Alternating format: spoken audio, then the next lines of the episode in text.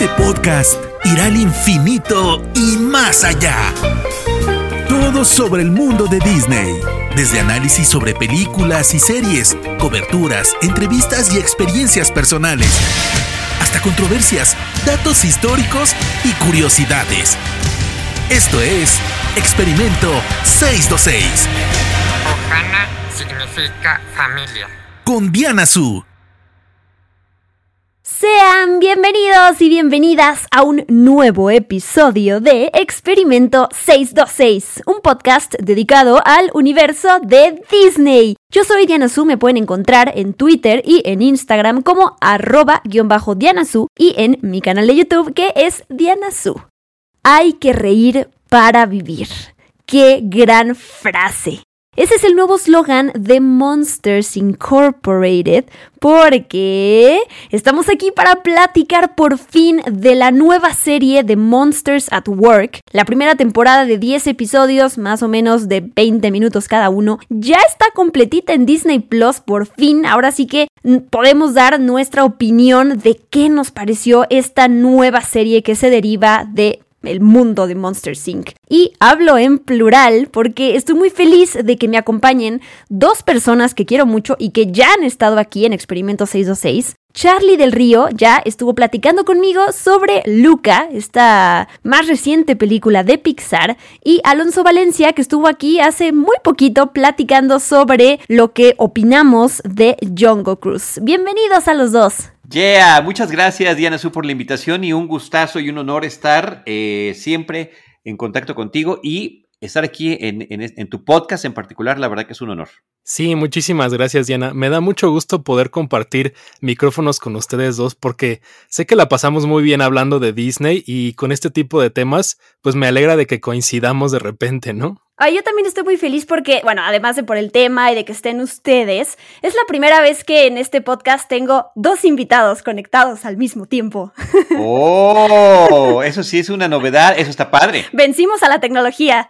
A ver qué tal queda el experimento con los tres, ¿no? Antes de empezar a hablar de la serie, quiero recordar datos, ficha técnica de dónde viene esto originalmente. La película de Monster Inc. estrenó en 2001, es dirigida por Pete Docter y justamente la serie está llegando o llegó 20 años después. Sé que esta es tu película favorita de Pixar, Alons, y quería nada más platicar, que platicaras que por qué le tienes tanto cariño a esta película. Eh, yo le tengo mucho cariño a Monster Inc. porque si bien sabemos en esta época en lo que conocemos como eh, las eras distintas de Disney, pues como que el renacimiento venía, digamos, decayendo, o sea, venía en una caída de calidad de muchas otras cosas que tenían que ver con la realización de las películas y la línea que estaban tomando, y de repente como que el foco pasó a ser de Pixar, ¿no? De repente llegamos a ver eh, que Toy Story era un éxito, que la animación cambiaba a computadora, venía la secuela Toy Story 2, bichos y demás cosas, pero como que Monster Inc. para mí fue ese punto en el que yo distinguí que Pixar iba a ser un antes y un después en la industria,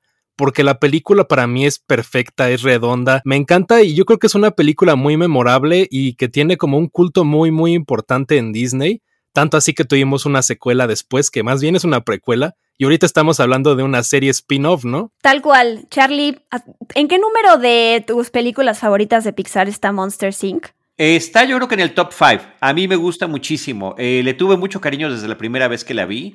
Casualmente estaba yo de vacaciones con uno de mis hermanos en Orlando cuando la vimos, entonces fue así súper redondo. Llegar el fin de semana de estreno a verla en, en un cine por allá y sorprenderme muchísimo como como lo había hecho hasta ese momento con todas las películas de Pixar. Es, en ese sentido era lo que más me agradaba y sí lo estoy diciendo en pretérito porque no siempre ha resultado así, en el que decía yo que cada aspecto de lo que estaban proponiendo era completa y absolutamente novedoso y esta no era la excepción. Y una parte muy importante tiene que ver también con la música que utilizan, porque me parece que es un tema musical espectacular y me da mucho gusto la forma en la que se retoma, y ya eso hablaremos ya más al ratito, en esta serie de Monsters at Work. Sí, Alonso ya lo dijo, después, 12 años después de Monster Inc., llegó esta precuela que dirige Dan Scanlon en 2013 y ocho años después de esa precuela llega Monsters at Work, que es creada por Bob's Gunaway. Entonces tenemos a tres creativos diferentes detrás de estas producciones. Bob's Gunaway, nada más para que sepan, es director de películas como, como Aviones 2 y codirector de Tinkerbell y El secreto de las hadas. Así que si ustedes me, me decían, oye, él va a dirigir la serie de Monsters at Work, híjole, no sé si me hubiera dado mucha confianza, pero eso es un mal mío. Hay que, hay que confiar en la gente. Hay que confiar, pero efectivamente no venía con las mejores cartas. Eh, en el caso de Planes, tenían todo, el éxito rotundo, absoluto, innegable de Cars, tan enorme que le tienen los niños, en particular los eh, niñas y niños chiquitos, y, eh, y un universo prefabricado que decías, bueno, Planes debe ser, ¿no? A piece of cake, o sea, y mira lo que salió que no, no me parece que sea de lo mejor. Y sí quiero tener una opinión que ya la he, creo que ya la he expresado muchas veces, seguramente ustedes me han escuchado. Voy a sonar como GIF repetitivo, pero eh, en el caso de todo lo que me gusta Monsters at Work, eh, Monsters Inc., eh, desafortunadamente no sentí lo mismo la primera vez que vi Monsters University. ahí tengo un tema muy grande porque hace ratito lo dije hace un minuto, que todas las películas de Pixar me sorprendían hasta, cierto momento por la originalidad que tenían y en el caso de Monster University no.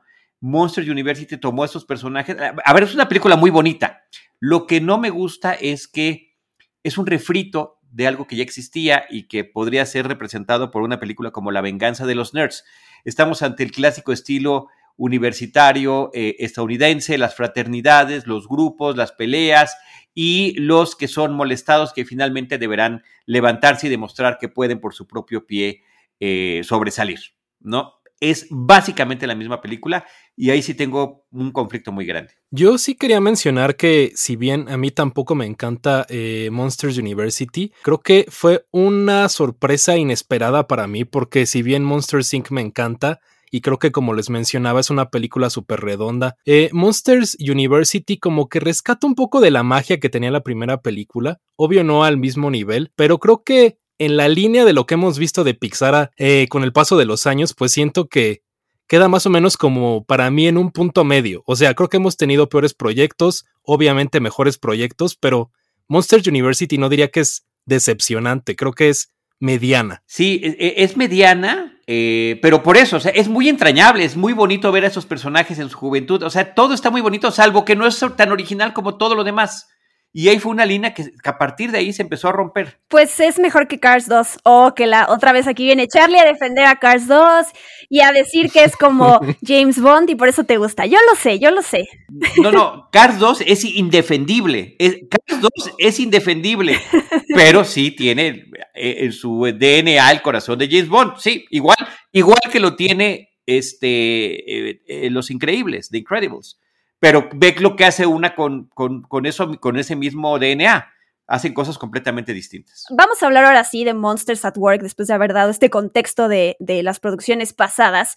Y yo quiero decir antes que nada, yo empecé a ver la serie, vi dos, tres episodios llegué a ver, no me estaba gustando. Eh, la serie además se fue estrenando semana con semana, entonces estos episodios de 20 minutos hasta que llegaba el siguiente miércoles, la verdad es que se me olvidaba, ¿no? Para mí es una serie que funciona mucho mejor si la ves de corrido. Y es, raro porque, bueno, eso es algo que es una elección de cada plataforma, cómo sacan sus contenidos, pero sí, em, para mí creo que esta serie tuvo que haber estado eh, pues completa, pero entiendo que era una carta fuerte. Ahora, le voy a agradecer públicamente a Charlie, porque después de haber visto el tercer episodio, platicamos entre los tres rápidamente en su momento qué nos estaba pareciendo y Charlie me hizo ver la serie de otra manera. Eh, me la eché otra vez, completita, eh, los tres episodios, y le, le, agarré un cariño, me encariñé diferente con la serie después de, de dejar como esas expectativas y esa, esa, presión que yo le estaba poniendo a la serie de tener que ser tan buena o tener que tener ese legado a la misma altura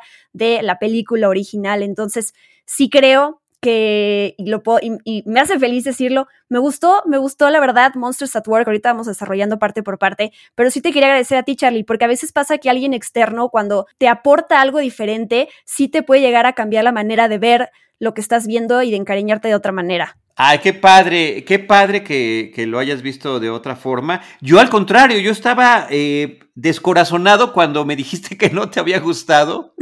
Yo pensé, dije, seguramente también le gustó mucho. ¿Qué tal de Sumo? No, pues no me gustó. ¡Pum! Híjoles, entonces dije, yo pensé al revés, ¿la estoy viendo mal? ¿Qué, qué parte no? Estoy siendo muy fácil, pensaste. Sí, bueno, siempre, siempre he sido muy fácil para el contenido. Eh, eh, soy muy fácil para que me gusten las cosas, pero sí estaba yo muy convencido de que esta me estaba gustando.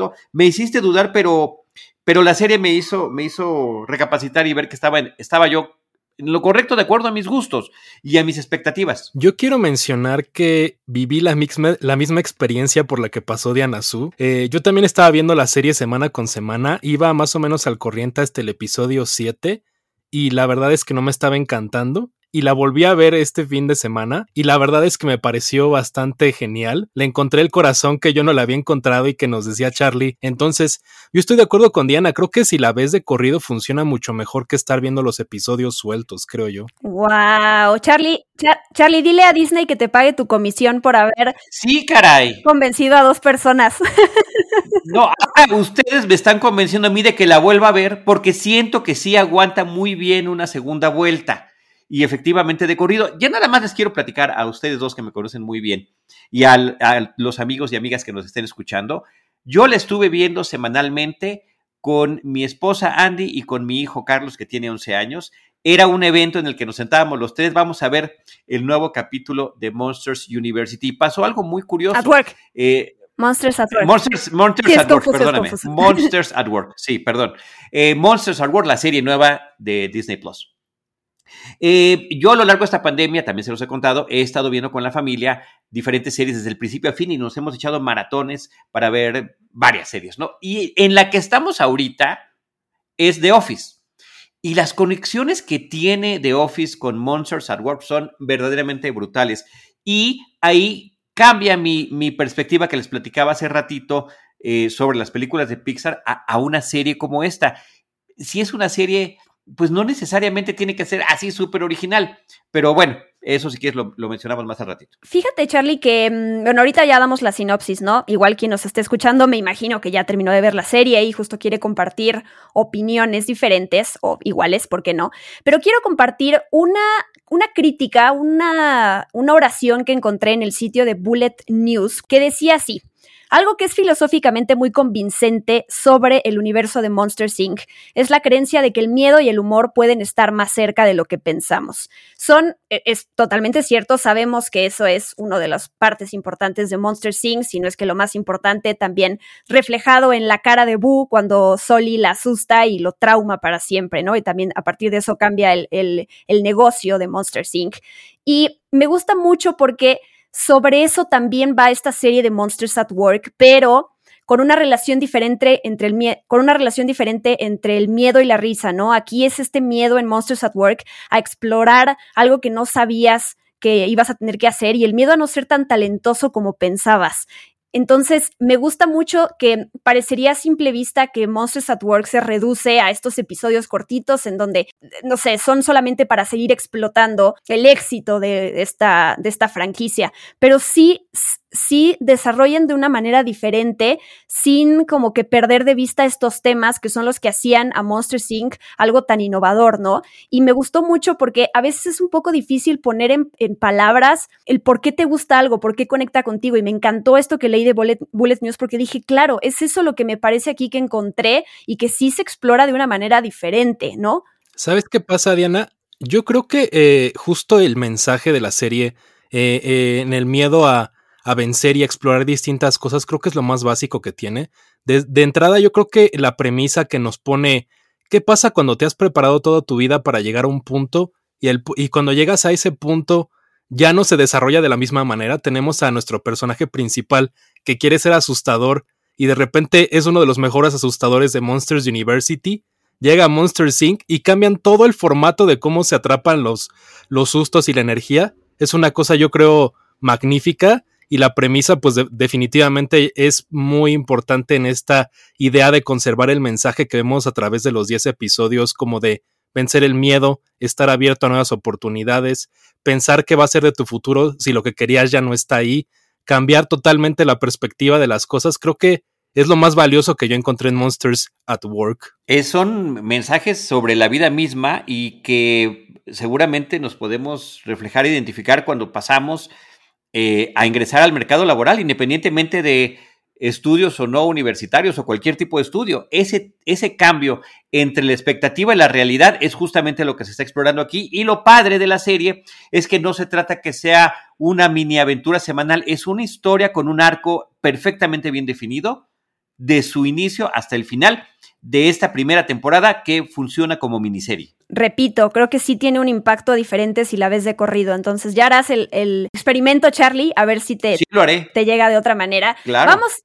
hablemos de la sinopsis, ¿no? Porque además hay algo que, que yo me di cuenta que en realidad no es tal cual Disney promovió la serie, ¿no? O sea, lo que sabemos es Monsters at Work transcurre el día después de que la planta de energía Monsters Incorporated comienza a, generar risas, ¿no? Para generar esta energía. Hasta ahí. Ahorita, guarden esto en sus cabezas porque ahorita quiero retomar este punto. Pero la serie, en realidad, más que eh, centrarse en Mikey Sully, nos presenta a este nuevo personaje que se llama Tyler Tuxman y a este grupo de inadaptados, de alguna manera, con los que empieza a entablar una amistad.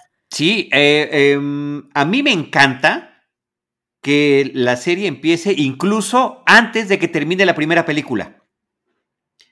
Creo que esa conexión está bien padre. Es una secuela inmediata y es un qué está pasando de manera paralela en lo que eh, Soli y Wasowski tuvieron su aventura, pero qué pasa con el resto de este universo y de esta empresa.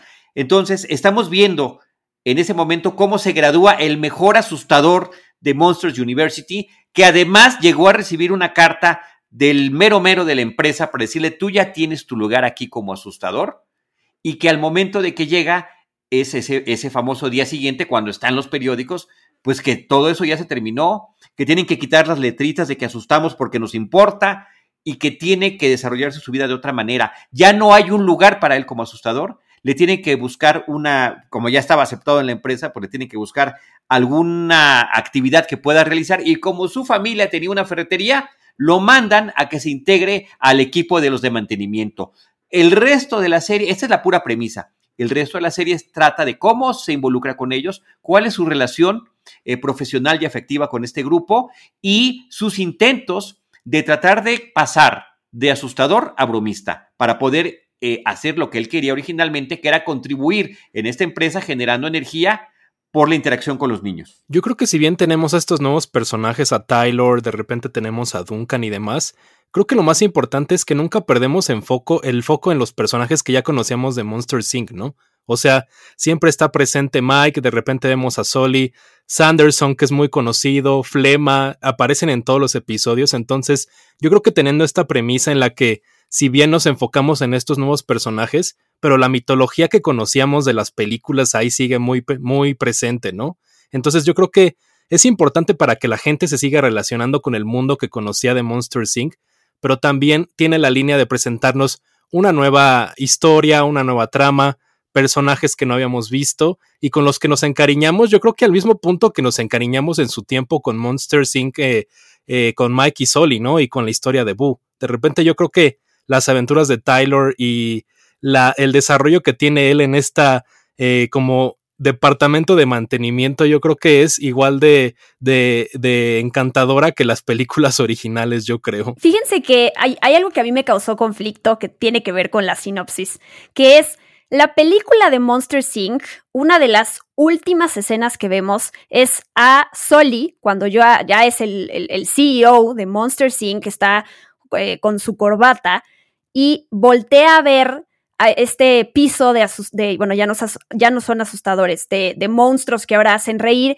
y hay globos y se ve que hay un montón de monstruos que están entrando a estas puertas a hacer reír a los niños. Entonces, yo me quedo, después del final de Monster Inc., con que eh, todo va viento en popa, ¿no? Con esto de las risas. Y de repente empieza Monsters at Work, que nos dicen que es una secuela, y este primer día todavía está este caos dentro de la compañía porque no tienen suficientes monstruos que sean comediantes. Entonces sí me causó conflicto porque dije, pero como si es una secuela, si es un día después, aunque sea, de lo que vimos. Y en realidad, ni siquiera es que sea una secuela como tal un día después. Todo esto sucede antes de ese momento, en, o sea, lo que sucede en Monsters at Work, sucede antes de que Soli voltea a ver a este piso lleno de, de comediantes monstruos. ¿Por qué? Porque termina Monsters at Work con la misma escena. De hecho, hice un collage y se lo enseñé a Alonso antes de grabar.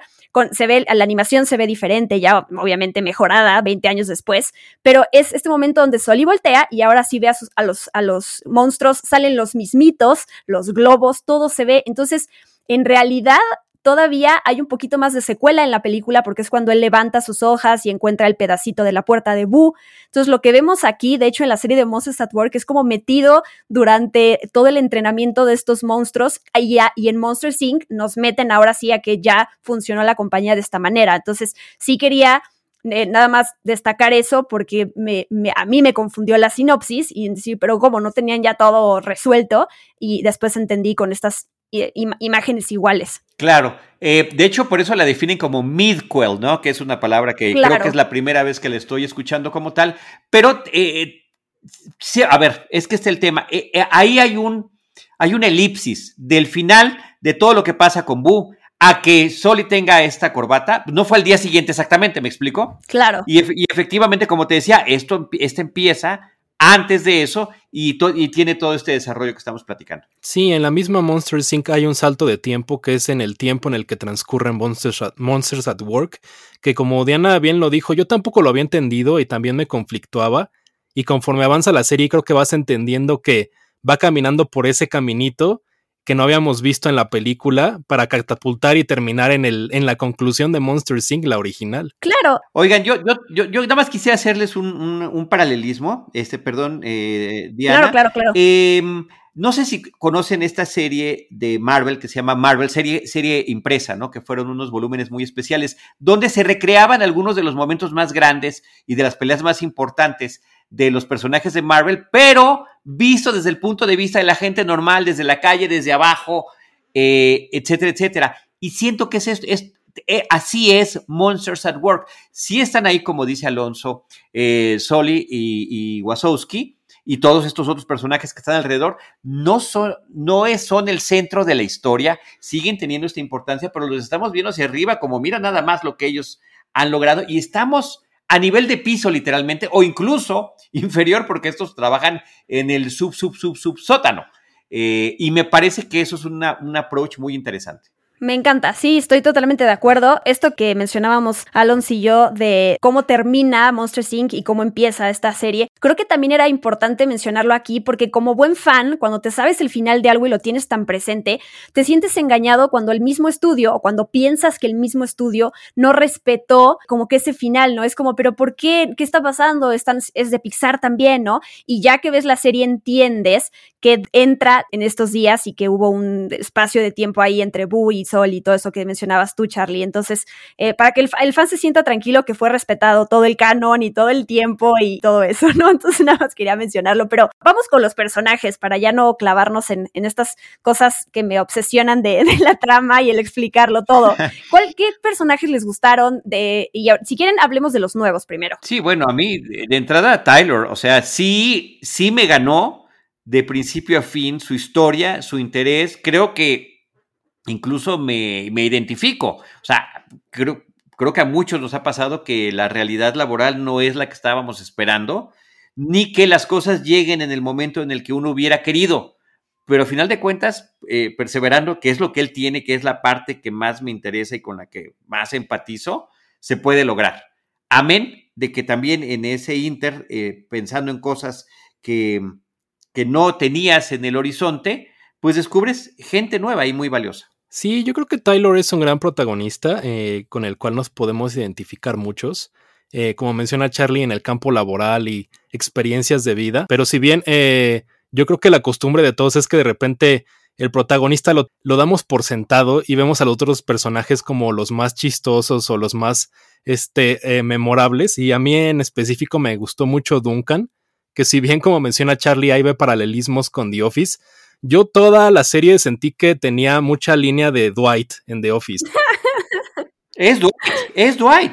No hay ninguna duda. En, de, Dwight es un personaje de The Office. ¿Los, los dos Sí. han visto The Office? Sí, claro, claro. Ok, es Dwight. No hay ninguna duda en absoluta. Bueno, y luego Val eh, tiene la voz de Mindy Kaling. Pues es Kelly. No, no queda la menor duda. La, la pregunta es, Tyler, y tengo mi respuesta, ¿eh?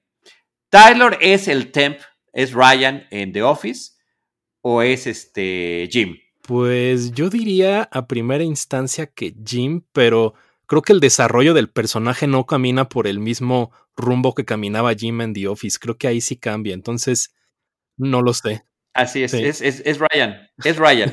Sí, porque además Tyler lo que tiene es que es, es- es este personaje, por lo menos a mí no me caía bien al principio. O sea, Oh. eh, porque no, parece que no tiene corazón, ¿no? Y justo como eh, tiene esta fan, que es el personaje de Val, que todo el tiempo le está diciendo, oye, pero ¿y te acuerdas de las clases y no sé qué? Y, y él solo le da el avión y él solo tiene un objetivo que es eh, aprender a hacer chistes para poder pues, transformar su, su profesión en eso. Y eso es- habla también del desarrollo del personaje, ¿no? Tú ves, comparas, lo comparas en el primer episodio y en el último, y wow, está justamente este arco y, y también esto que hace que, que te encariñes con él. Ahora, Duncan, por ejemplo, es otro que eh, también me caía mal al principio. Y aparte, pero además él sí es, está hecho a propósito de esa manera. Pero yo creo que de- desde el episodio 6, y lo apunté, o sea, me tardé hasta el sexto, cuando, cuando está esto de la, de la máquina de refrescos que muere y que le hacen todo un funeral, que me encantó. Cuando él le escribe una carta a su mamá desde el frente de la guerra, ¿no? Cuando esta nueva máquina les está expulsando refrescos, se- di- dije, eh, entendí como el humor del personaje, me encantó eh, y, y me encariñé, era el último que me faltaba, porque y además tiene este animalito de apoyo emocional que se llama Roto, Su Sí. mascota. me gustó muchísimo. Es que yo, yo, así como, como cuando dicen que con que eres fácil cuando ves series y películas, yo con los animalitos y las cosas que son como tiernas, rudas, como Stitch, por eso yo amo Stitch, ¿no? Como que esas cositas que, que te gruñen, pero al mismo tiempo sabes que son tiernas y las quieres abrazar. Por eso Roto me encantó. Oye, Diana, mencionabas este como rolling gag de, de que le menciona siempre ella a, a Tyler que se conocen en la escuela y que compartían clases. Creo que justo ese fue uno de los puntos que más me gustó de Monsters at Work, como estos gags continuos en los episodios. Y el de Duncan me parece genial. Este que siempre les menciona que, que si están tr- tras el trabajo de Fritz, que si quieren el puesto de Fritz, y les hace firmar estos contratos súper extraños y que no tienen nada que ver, fue de lo que más me gustó de la serie, estos chistes. ¿Y qué opinan de la hermana de Ross? Es algo que no entendí y que necesito que ustedes me lo aclaren. De Ross, ¿verdad? Estás hablando de Ross. Sí, Eh, eh, Rose es la nueva, ¿no? Sí, es que es Ross contra Ross. Ross. sí, sí, sí. Yo creo que sí lo entendí al final. O sea, si recordamos en Monster Inc., Ross resultaba eh, ser una agente como infiltrada de esta agencia que controlaba Monster Inc. y que siempre está ahí cuando hay emergencias. 3312 ese, ¿no? Los 3312, ¿no? Entonces, eh, creo que Rose, la Rose original, pues como que se va a trabajar a, a este otro lado. Y pues la vemos, ¿no? En el último episodio que, que regresa ahí. Sí, yo creo que fue para complementar la trama de las películas y que entrara en el canon, ¿no? Pero no te dan a entender que es como el mismo personaje. Como Superman. O sea, porque nunca, porque nunca están juntas. Ajá. En, en la misma imagen, ¿no? Como que hasta Mike pregunta, oye, pero ¿por qué nunca te he visto con tu hermana? Eh, justo, es como de, no, en realidad a lo mejor no hay ni siquiera dos personajes, sino que es el mismo. Pero bueno, quién Sí. sabe. No sé si esa era tu pregunta, Charlie. No, o sea, yo también entendí eso de que, de que había esa posibilidad. O sea, no, mi pregunta era si por alguna razón en particular, por un tema de voz, por un tema de derechos, por un tema de lo que sea, Ah. no era tal cual Ross, porque al final se comporta exactamente igual, nada más que efectivamente tiene, tiene distinto color. Y me encanta que justamente al final haya eso que estás comentando, que digan, "Mm, nunca las he visto juntas, ¿eh? Puede ser, puede ser. Eh, ¿En qué idioma vieron Monsters at Work? Yo en inglés. Ok, Es que yo conocí Monster Inc. en inglés por lo que les estaba comentando. claro. Eh, ahora, en, en- en- en ese sentido, Billy Crystal y John Goodman como los personajes principales desde la primera película, desde el 2001, me cautivaron, me pareció el casting absolutamente perfecto. Y no fue sino hasta eh, que mi hijo ya tenía la edad suficiente para ver estas películas, que la vi en español y dije, ah, caray, qué bien está este, el Wiri Wiri y Broso en, Trujillo con esos personajes. O sea, lo hicieron muy bien. Le dieron su propia identidad. Yo, a diferencia de Charlie, eh, vi por primera vez Monster Inc. en español y creo que mucho del encanto que recordamos como en nuestra infancia de la película tiene que ver con el doblaje, pero con el paso de los años vi la película en inglés y como que consumí muchos productos de Monster Inc. como videojuegos y demás cosas que estaban con, con las voces originales, entonces me familiaricé con las dos versiones y la verdad es que cuando vi el primer episodio y me di cuenta que el doblaje original no estaba, decidí verla todo en inglés. Eso fue lo que me pasó a mí. Ay, me pasó exactamente como Alonso. O sea, yo vi Monster Inc. con Víctor Trujillo y con Andrés Bustamante como, como Soli y como Mike respectivamente. Cuando vi las series, bueno, ya sabía que no iban a estar ellos, pero híjole, eh, sí me costó trabajo, la verdad. Porque así pasa, ¿no? Digo, te encariñas con las voces y aunque pase el tiempo, eso es lo que se queda en tu cabeza. Y sí, no pude, las vi también en inglés como la serie, como dijo Alonso, yo vi desde el este, shows en los parques temáticos en donde estás familiarizado con las voces en inglés así que John Goodman y Billy Crystal también eran, eran parte de mi vida. Pero sí, tuve las dos opciones y me gustó mucho más verla en inglés, la verdad, por esto. Me gusta Ben Feldman como Tyler, me gusta Mindy Kaling como Val, que además ella no era la opción, la primera opción. Eh, ella reemplazó a Kelly Marie Tran, que es la voz de Raya en inglés ella iba a ser la voz del personaje de Val, claro. Y bueno, eh, lo, me encantó Mindy Kaling porque además me la imagino los ojos y la puedo ver ahí, ¿no? Es, es, me encanta. Quería yo mencionar Celia y el que ahora es el adorable hombre de las nieves, que la voz en inglés es de Jennifer Tilly eh, de Celia y en español es la misma en las películas y en la serie que Salma Wilhelme, creo que así se pronuncia, y el adorable hombre de las nieves tampoco cambia. En inglés es John Ratzenberger y en español es Ricardo Brust en todo. Entonces, eso sí se quedaron, sí. Justo, justo ese episodio, el episodio 7, lo vi en inglés porque vi que aparecía abominable o adorable. Y entonces me dio curiosidad si ver, si ver, checar si era el mismo doblaje. Y pues sí, gratamente sorprendido de que regresó la voz original porque tiene mucho carisma ese personaje en Monster Inc. en la película original, con este acento eh, medio extraño ahí y, lo regresan con el mismo acento que me gustó muchísimo. Entonces, ese fue el único episodio que yo vi dos veces, uno en inglés y uno en español. pues sí. Y un dato del personaje este de Talia, o bueno, Talia en inglés, ¿no? De esta niña chiquita que Tyler le saca una sonrisa. En inglés es la voz de Hadley Ganaway, que es la voz en inglés de Ana, de Ana de chiquita en Frozen 2. Entonces, nada más. Oh, está bueno ese dato. Está bueno, está bueno, está bueno, está bueno. Nada más para que sepan. Las conexiones. está bueno, está bueno. ¿Qué, ¿Qué, les parecieron estos? Porque si eran como mini episodios después de, de, que acababa el episodio, o clips, si podemos llamar, de las clases de comedia de Mike Wazowski. Yo creo que, bueno, a mí en lo personal me pareció, digamos, irrelevante. No me añadieron nada a lo que me estaba dando ya la serie, pero cada que veía uno de estos pensaba en Charlie. ¿Por qué? porque me recordaba la introducción de Seinfeld, donde veíamos a Jerry Seinfeld haciendo estas, este, eh, su, stand-up de comedia. Entonces, cada que venía uno, pensaba inmediatamente en Charlie cuando venía esta sección. No sé si Charlie también lo pensó y si le gustó. Me encantó, eh, pero les voy a decir por qué me encantó. Fíjate que nunca lo conecté con Seinfeld, qué, curioso que lo dices, y ahora no voy a poder dejar de pensar en eso cuando lo vea. Eh, me encantó porque le dio una identidad muy bonita a la serie, independientemente de su ubicación en cuanto a la historia del, del universo de Monster Inc., de lo que nos pareció de estos personajes, los nuevos contra los eh, que ya existían, todo eso que hemos platicado.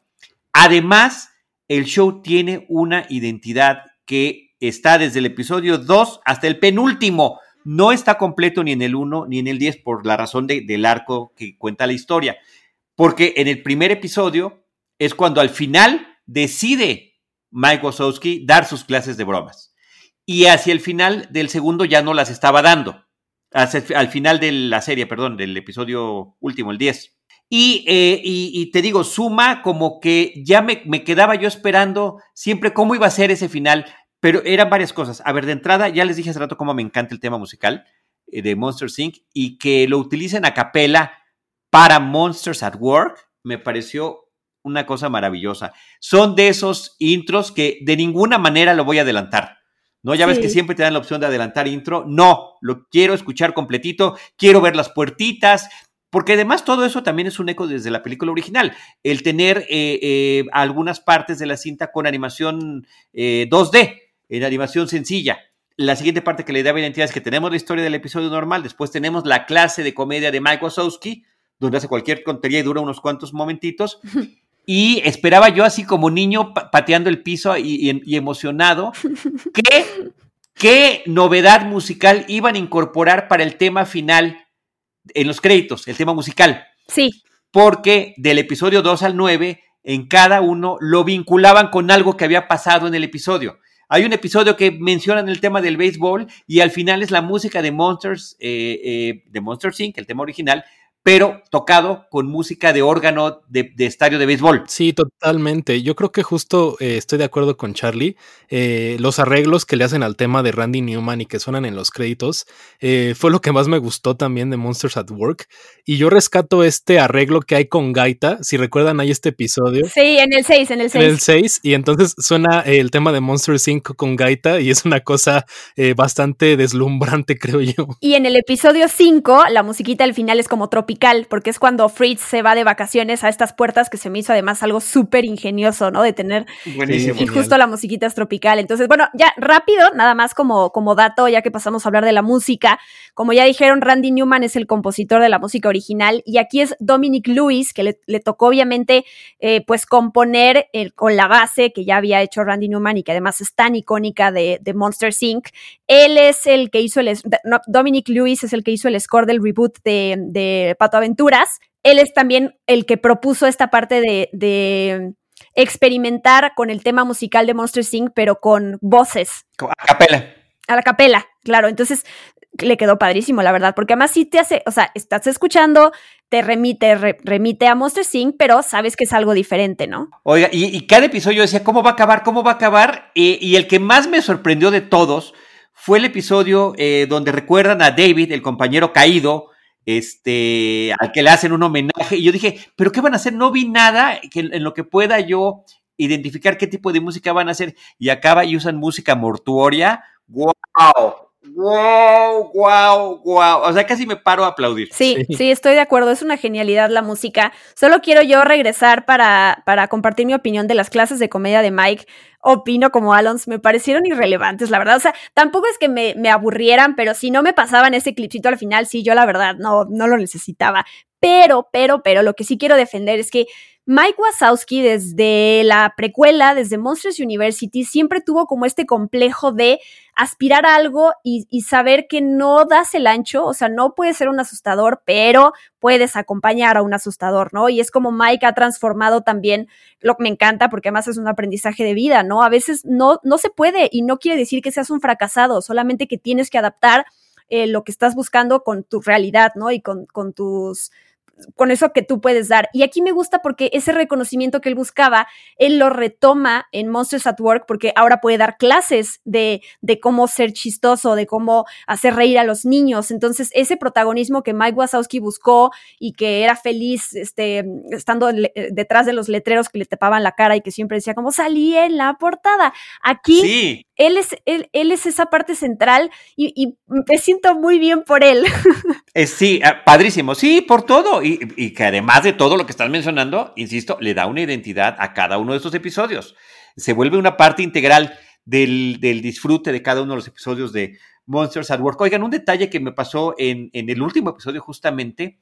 Eh, le pusimos back, ¿no? Después de que acabó el episodio, ya ves que se pone el cuadrito que te está mencionando alguna otra cosa más, y se puso la información de Monsters at Work, una foto de Soli con Wasowski, eh, y el cuadrito de lo que sigue tapaba a Wazowski.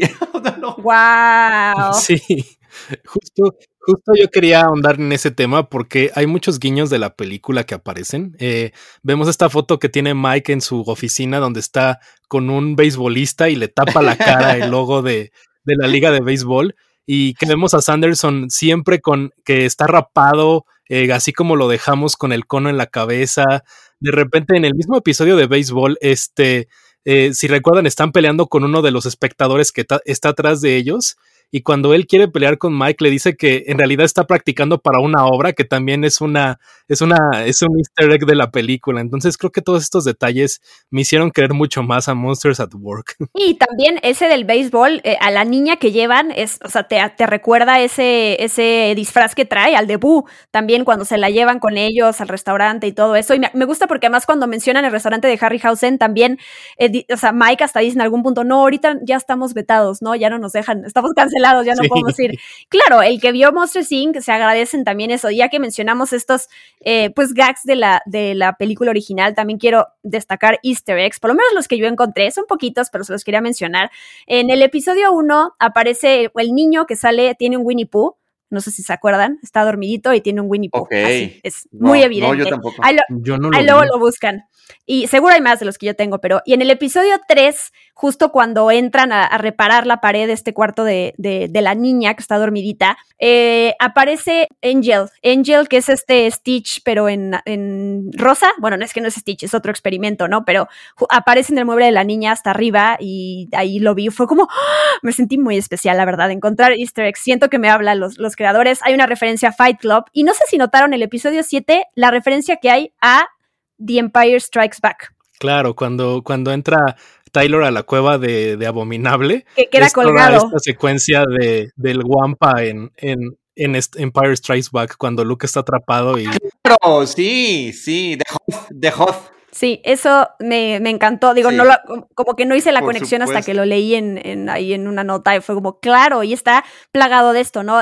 Regresando a la película original, esto del papeleo de Rose, que ahora no es papeleo, ahora tiene que aprobar el papeleo, Mike Wazowski, ¿no? Entonces, me, me gustó, me gustó. Y sabes que estuvo padre también, perdón que te interrumpa rapidísimo, que veamos a otros monstruos nuevos de las mismas, voy entre comillas, razas o estilos de los que ya conocemos. A Gary, Por ejemplo, ver a otro Sí. bolita tipo, eh, tipo Mike, sí, que el es un némesis. Sí, sí, sí. La propia Val, que su personaje, pues el, un- uno masculino es el que conocimos en Monsters University. Sí, es cierto. Oye, Diana, no sé si tengas más easter eggs ahí. Yo tengo uno que me pareció genial.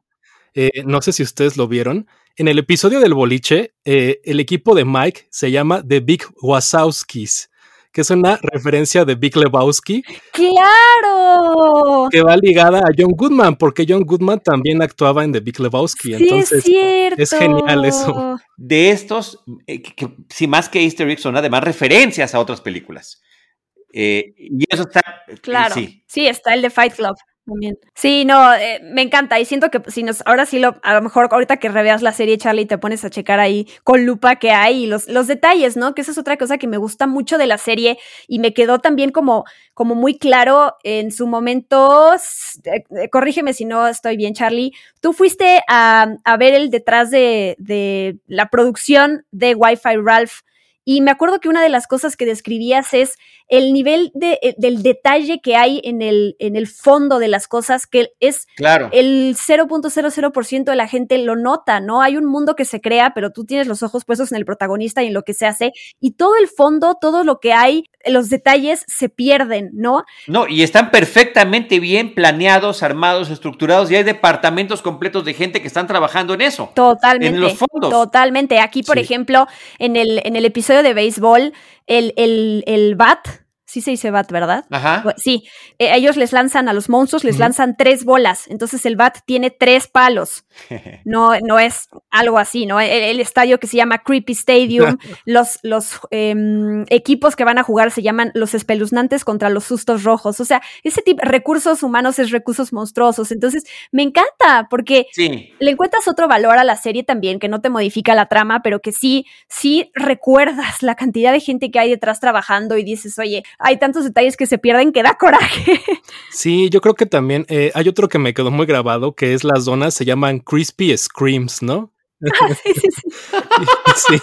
Y este, y hay, Me encanta ese detalle, me encanta. y hay otro easter egg que también es referencia a película que tal vez lo notaron. En este episodio en el que eh, Tyler eh, se cae con las donas encima, empieza a emular a Charlie Chaplin con estos dos. Este, Así, con, con- con los panes, los famosos panes, ¿no? De los pan- famosos panes de Chaplin, que también lo usa, este, se usa en la película biográfica. Sí, y que lo hace el abuelo Simpson en un episodio también de Los Simpsons. Sí, sí, no, hay un montón de cosas y ahí, si alguien que nos está escuchando notó alguna cosa, por supuesto que, que escríbanos y, y enséñenos. Hay algo que fíjense que me, lo que más me con- conflicto me causó de la serie es que si bien el foco no está en Mike y Sully, eh, está en Taylor, sí aparecen Mike Wazowski y Sully, pero Mike Wazowski tiene un protagonismo mucho más grande que Soli y se me hizo muy raro porque Sí. Soli como que lo, lo relegan a ser un personaje como, como un acompañante que siento que no le dieron una voz y me faltó muchísimo eso, porque si bien no es su serie,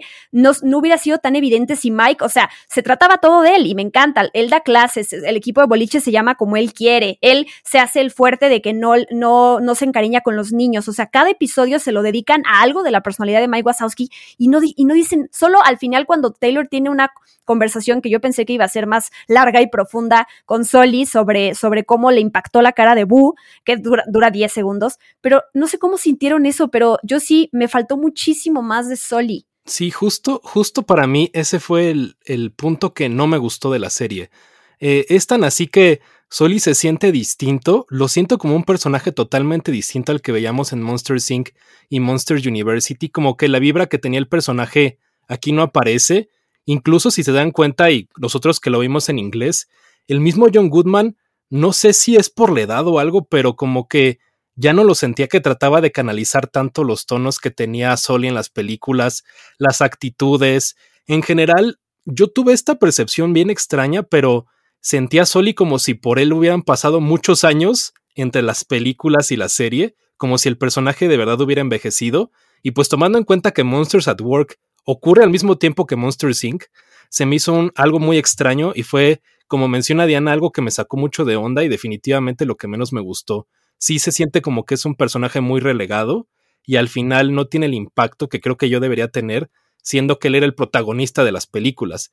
Si bien Mike obviamente toma este giro porque la empresa cambió el enfoque y ahora es eh, dedicada a la comedia y no a sacar sustos de los niños, pero al mismo tiempo sí siento que Soli se ve muy desangelado, no tiene el encanto que tenía y como que le falta el corazón que yo relacionaba con el personaje. El corazón creo que sí lo tiene, porque aquí eh, el- cuando llega a hablar, cuando llega a intervenir, siempre da como algún consejo súper profundo. Es como el señor Miyagi de los, de los personajes. Es el que, ¿no? Es, es al final de cuentas esa alma que te está hablando y que te dice, pero no sé si tenga que ver ahora que lo estamos platicando y reflexionando, si efectivamente tenga que ver con la edad de John Goodman, si efectivamente tenga que ver con el tiempo que pudo haberle dedicado al personaje o cualquier otra cosa. Pero sí, sí, eh, también yo noté muy claramente esa inequidad en los tiempos que manejan los dos, pero que cuando te- tenía algo que decir era algo así, mm, digamos, aunque haya sido de 10 segundos, Diana Su, importante, relevante, eh, con impacto.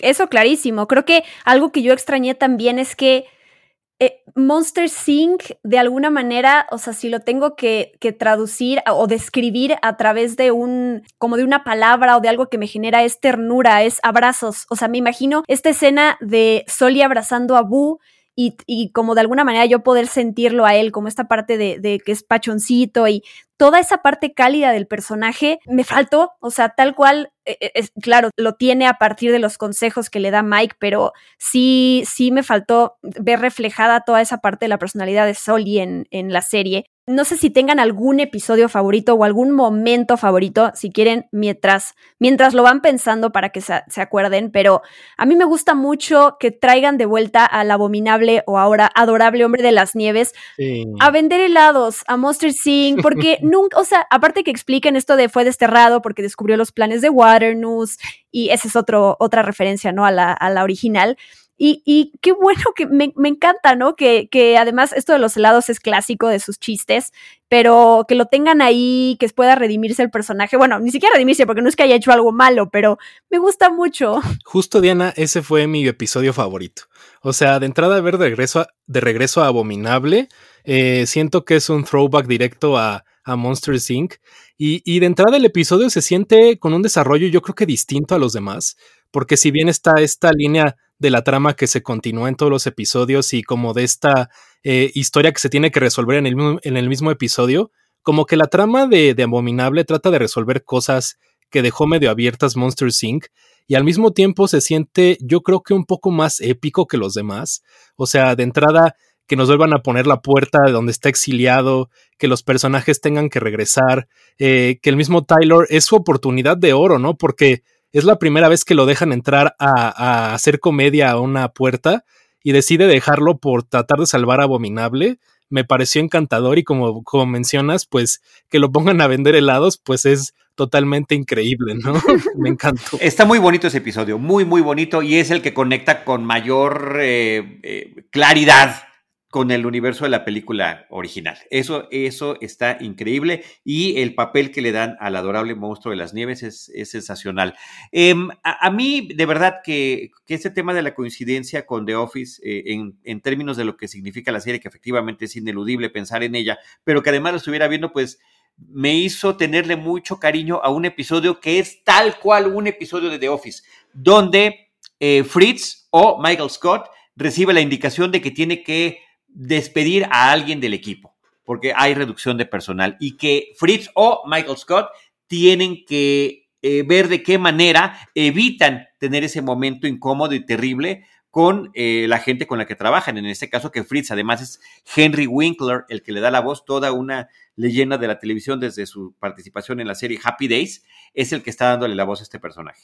Y que él es el que está tratando a todos como si fueran una familia eh, a esa familia a la que renuentemente Tyler eh, se integra y que después no quiere abandonar. Uy, sí, es que esos temitas que también meten sobre, sobre las los problemas que hay en una oficina, ¿no? Ok, recorte de presupuesto y entonces tenemos que despedir a alguien. Falta motivación en la gente que está trabajando, ¿no? ¿Cómo, cómo logras llegarles de esa manera? Desde el rito de, de iniciación que, que, le hacen a Taylor, Taylor, perdón, luego toda esta parte de, me encanta el, el noveno episodio de eso, de cuando celebran el día de David, que murió hace cuatro años, ¿no? Y me gusta porque la serie trata esto, compañerismo, sacrificios que uno hace por los demás, honestidad, o sea, me gusta mucho esta parte de, o cómo, digo, y lo sabemos con el episodio final, ¿no? Cómo apoyan, o sea, se apoyan como equipo, pero también apoyan las, los sueños personales que cada quien tiene, en el sentido de, de, Taylor también, que es el más, el, el, central, ¿no? Esta parte de, oye, ya te encariñaste con nosotros, hacemos un gran equipo, pero tú quieres esto y te vamos a apoyar como sea, me encanta. Sí, me fascina a mí también todo eso. Sí. Y a ver, ya digo, ya para ir cerrando, un tema más que como se los lanzo como pregunta. Al principio o en algún momento pensaron en, en, en, Randall, en la ausencia de un villano como tal. Creo que se, o sea, tiene otras cosas y los villanos, entre comillas, pueden significar otras cosas, los propios también, ¿no? Pero ¿les hizo falta eso? Ni siquiera se me ocurrió ni siquiera lo... Ah, hasta ahorita que lo dices dije, ah, wow, cierto, eh, efectivamente, no hay tal, pero no lo necesité. No, ni yo. Fíjate que ahorita que mencionaste Randall, recordé que claro, la serie no tiene un villano definido, más bien es como el desarrollo del mismo Tyler y hacia dónde quiere eh, mover su carrera y lo que quiere hacer. Y creo que no lo necesita la serie, siento que no es necesario un villano y Randall es un villano icónico y que lo pusieran de regreso cuando sabemos qué es lo que le pasa en la película, creo que lo hubiera sentido como un poco de más no sé. Sí, me pasó igual. O sea, yo sí pensé, porque me, encanta Randall, además lo de, oye mamá, se metió peje lagarto. o sea, es como icónico, ¿no? A través de los años. Pero igual, o sea, siento que también está como un poquito dentro de la personalidad de Duncan, que es este personaje justo que, que es raro y que a fuerzas está diciéndole a Tyler como, no te vayas a meter conmigo, no me vayas a quitar el puesto, ¿no? Y que lo hace firmar documentos y todo. Entonces sí, qué bueno que, que no quisieron también poner eso porque no venía al caso. Nada más para que quienes nos están escuchando sepan, cuando estamos grabando esto, que es 3 de septiembre, todavía no se ha confirmado oficialmente una segunda temporada. El creador de Monsters at Work, que se llama Bob's Gunaway, como ya dijimos, dijo en una entrevista y coqueteó con la idea de que si hubiera una segunda, a lo mejor podría presentar a esta compañía rival que se llama Fear Fear Company, que es la que se menciona al final, o al padre de Tyler también, podrían ser ahí unos puntos importantes, pero sí, sí dice, y eso, y me encanta además que sea así, que si hay una segunda temporada está increíble, pero que esta ya satisface por sí sola, ¿no? Y que, ay, porque luego es horrible, ¿no? Cuando, cuando pasa al contrario y nos dejan todo abierto y es como, oye, pero ¿y qué tal que no, no tiene buen rating y la cancelan y ya nos mataste a los espectadores? ¿Cuántas veces nos ha pasado? ¿Cuántas veces? Y con grandes series que las cancelaron por tal o cual razón y nos quedamos sin, sin una... Sin un final, sin un cierre. Yo creo que justo eh, funciona justo como una miniserie, pero hace unas horas eh, Henry Winkler comentó un tweet, eh, respondió un tweet donde alguien mencionaba que le había gustado Monsters at Work y que le cantaba y que quería verla de regreso. Y Henry Winkler le contestó como de, está sucediendo. Entonces, si bien no hay una confirmación oficial, creo que sí va a suceder por lo que menciona Henry Winkler. Digamos que ahorita no hay una confirmación de Disney ni nadie de los que esté involucrados en la producción o dirección, pero me da el indicio de que va a suceder. Ya veremos qué sucede. No sé si quieran hablar de algún otro tema que se me haya pasado o ya, podemos cerrar este episodio sobre Monsters at Work. Hay que cerrarlo con una sonrisa. Eh, porque laughter is what we're after. Ay, qué, padre. Y me, ¿sabes que me encanta ese detallito? Y que lo dije hace ratito, pero cuando están afuera del, de Monsters Inc., este, que eh, en la puerta, así como en Pixar, ¿no? Ves, ves la entrada y es muy este, eh, simbólica, que decía, we We Scare Because We Care, pero que ya están quitadas las letras, o sea que nada más queda como la sombrita de lo que era. Claro. Ah, es que esos detalles son una cosa maravillosa. Y claro, hay que mencionar, digo, es obvio, pero 20 años de diferencia con la animación eh, y la tecnología que había en 2001 y la de 2021 se nota, ¿no? Desde con estas imágenes que les digo que puedes comparar exactamente el mismo Soli volteando y, el, y, su pelo, ¿no? Que es algo que sabemos que en Monster Inc. fue como el reto de... de la gran innovación tecnológica. Sí, aquí se nota más increíble. Pero bueno, Alons, ¿tú algo que último que quieras decir? Sí, justo les quería preguntar. Eh, yo eh, durante toda la serie tuve esta vibra que me recordó mucho a series de los noventas y dos miles, que también eran como extensiones de las películas, como Siento un Dálmatas, Timón y Pumba, la misma Aladdin, La Sirenita, y me metí a ver el perfil de Bob's Gunaway y él produce varias de estas series. Él produce Timón y Pumba y él producía también la serie animada de 101 Dálmatas.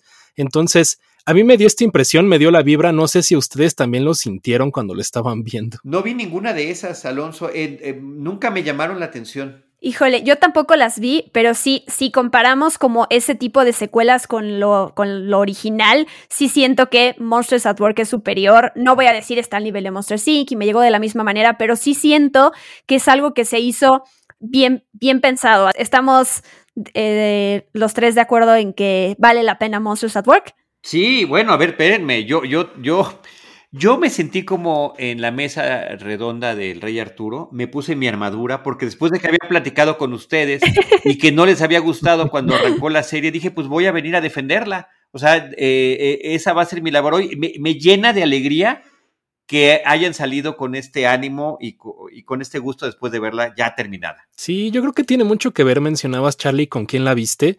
Yo en esta, eh, este revisionado la vi con mi mamá y mi mamá estaba encantada con la serie. Es bonito eso, es padrísimo compartirla. Eso justo me hizo valorarla más y darme cuenta de todos los temas que toca y cómo es muy, este, digamos, encantadora para mucho tipo de público. Y justo fue lo que más me gustó cuando la volví a ver y le encontré todo el sentido que le habías encontrado tú, Charlie, cuando nos decías a mí y a Diana. Y Diana y yo te decíamos que no nos estaba gustando. Sí, sí, estaba muy, de, verdad que estaba muy preocupado por el encuentro de hoy. no, y es que a veces pasa y a veces no. O sea, hay veces que alguien te puede llegar y te dice, ok, a ver, pero ve la película otra vez, enfócate en esto. Y a veces no. O sea, si no conectas con algo no se puede, pero ahorita también yo llegué muy feliz de saber que iba a poder venir aquí a platicar de algo que me gustó, ¿no? Y que no le iba yo a, y que Alonso y yo no íbamos a estar ahí tirándole mala onda a Charlie. Sí, pues, sí, ya dije, ya, ya fue. Ay, no, no, no. Oigan, muchas gracias a los dos. Eh, primero, Charlie, eh, dónde te puede seguir la gente, dónde te pueden escuchar, leer, ver, todo. Que nos vean y nos escuchen en arroba cinemanet y también por ahí en Cinematempo. Bueno, y en Estudio D oficial, por supuesto. Pues sí, como menciona Charlie, en Estudio D oficial, eh, donde también participan Diana y Charlie constantemente, y me da mucho gusto que compartamos nuevamente micrófonos y, y hablemos de estos temas de Disney y todo lo que ve, todo lo que tiene que ver que me gusta muchísimo. Entonces, muchas gracias, Diana, por invitarnos.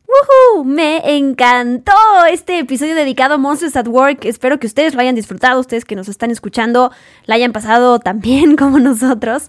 Y me encantará saber qué opinaron de Monsters at Work, qué opinaron de nuestras opiniones, tal cual, eh, si le van a, eh, van a revisar de nuevo la serie o si no tenían ganas de verla, ahora los convencimos, sea lo que sea, por favor, cuéntenos. Recuerden que todos los episodios de mi podcast, Experimento 626, están disponibles en todas las plataformas de podcasting, Spotify, Amazon Music, Apple Podcast, Google Podcast, iBooks, iHeartRadio, TuneIn, etc. Muchísimas gracias por escucharnos. La próxima semana les traigo un nuevo episodio de Experimento 626 sobre Shang-Chi. Yo soy Diana Su, arroba guion bajo Diana Su, y me despido. Bye bye. Esto fue Experimento 626 con Diana Su. Gracias por acompañarnos. Los esperamos en el próximo episodio. Hakuna Matata.